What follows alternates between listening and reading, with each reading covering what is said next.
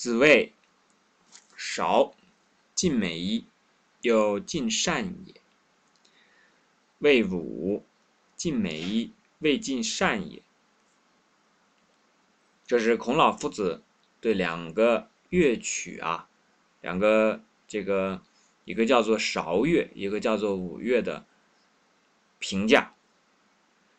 说实话呢，这句话其实，首先呢，音乐对我们这个时代的人其实是离得比较远。我说的是一个概率了，就是指大部分人啊。在另一方面呢，就是说。他所描写的这两个乐曲呢，这个韶乐和这个武乐啊，我们现在也没法去把它完整的恢复起来，年代实在太久远了，对吧？从这个春秋战国之后，然后到了秦汉，然后再经过这个唐宋元明什么这些这么这么长的时间，宋唐诗宋词元曲，这都已经翻了多少个个之后，这个乐曲我们已经不知道是什么样子了，只能去猜一猜。那么我们也就很难去知道孔子所说的这个究竟是在讲什么，我们只能从文字的方面来理解。所以这样的话呢，它的这个丰富的程度啊，就会欠缺非常多。一个韶乐说这个韶乐啊是十分美的，而且又非常的善。这个地方的善呢，我们很明确的知道它和这个美是。不是很完全一致的。我们知道听一个音乐的时候呢，那首先就是这个音乐听起来很好听，对吧？这个是我们最直觉的一个这个观感，对不对？就是你听到之后，你就听得很舒服，很爱听，这个是叫做尽美，是吧？就是人的这个通过自己的这个感受系统感受到的。那么如果又尽善呢，就是在此之外。它还可以有它足够好的内涵，有它足够好的文化，有它足够好的这个思想方面的东西在其中。那讲说另外一个五乐呢，就虽然也听起来很好，也十分的美，因为乐曲听得美的有非常多，对不对？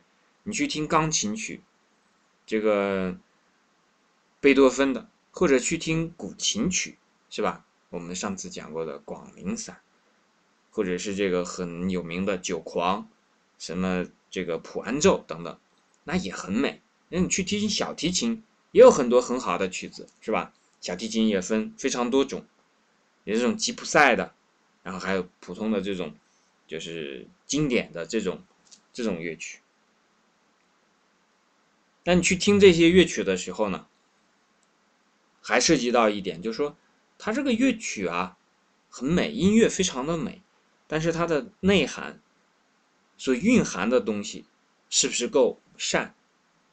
那在我们这个时代呢，你就可以看到这个善，这个善呢，我们可以转一个这个《道德经》当中讲过的一句话，叫做“上善若水”，对吧？这个善呢，我们就用这句话来借以理解一下这个这个里面所讲的善。因为水是有声音的嘛，那我们在一个山里，泉水叮咚，哎，这个叮叮咚咚的声音，那我们可以想它是有点善的含义。那这个善呢，首先我们知道啊，水的声音啊不会特别之这个燥，因为水本来就是属于一种很润的东西。这个地方我们就明白，这声音啊出来之后，润呢要比燥好。我说到这儿，大家可能就明白这里面所指的这个。韶乐啊，这个五乐啊，你想这个五乐嘛，它是属于带有一些这个，从它本身的这个命名上你就知道，它是带有一些武功在其中的。这个一旦带了武功，那这个刀兵之力啊，这个金戈铁马的这些东西是少不了的。那这样的话呢，这个曲子一定是会比较动的，而不是静的。这个时候我们就可以用到上一篇在。《内经》当中讲到的这个阴阳，阴阳天地之道，那用到这个地方，天地当中当然包括声音了，声音也有它的道，也有它的动和静，也有它的燥和静。像这个里面呢，我们就知道，好的音乐呢，肯定不是特别燥的。上善若水，这个它有自己的节奏，有自己的韵律，但听起来呢非常的润。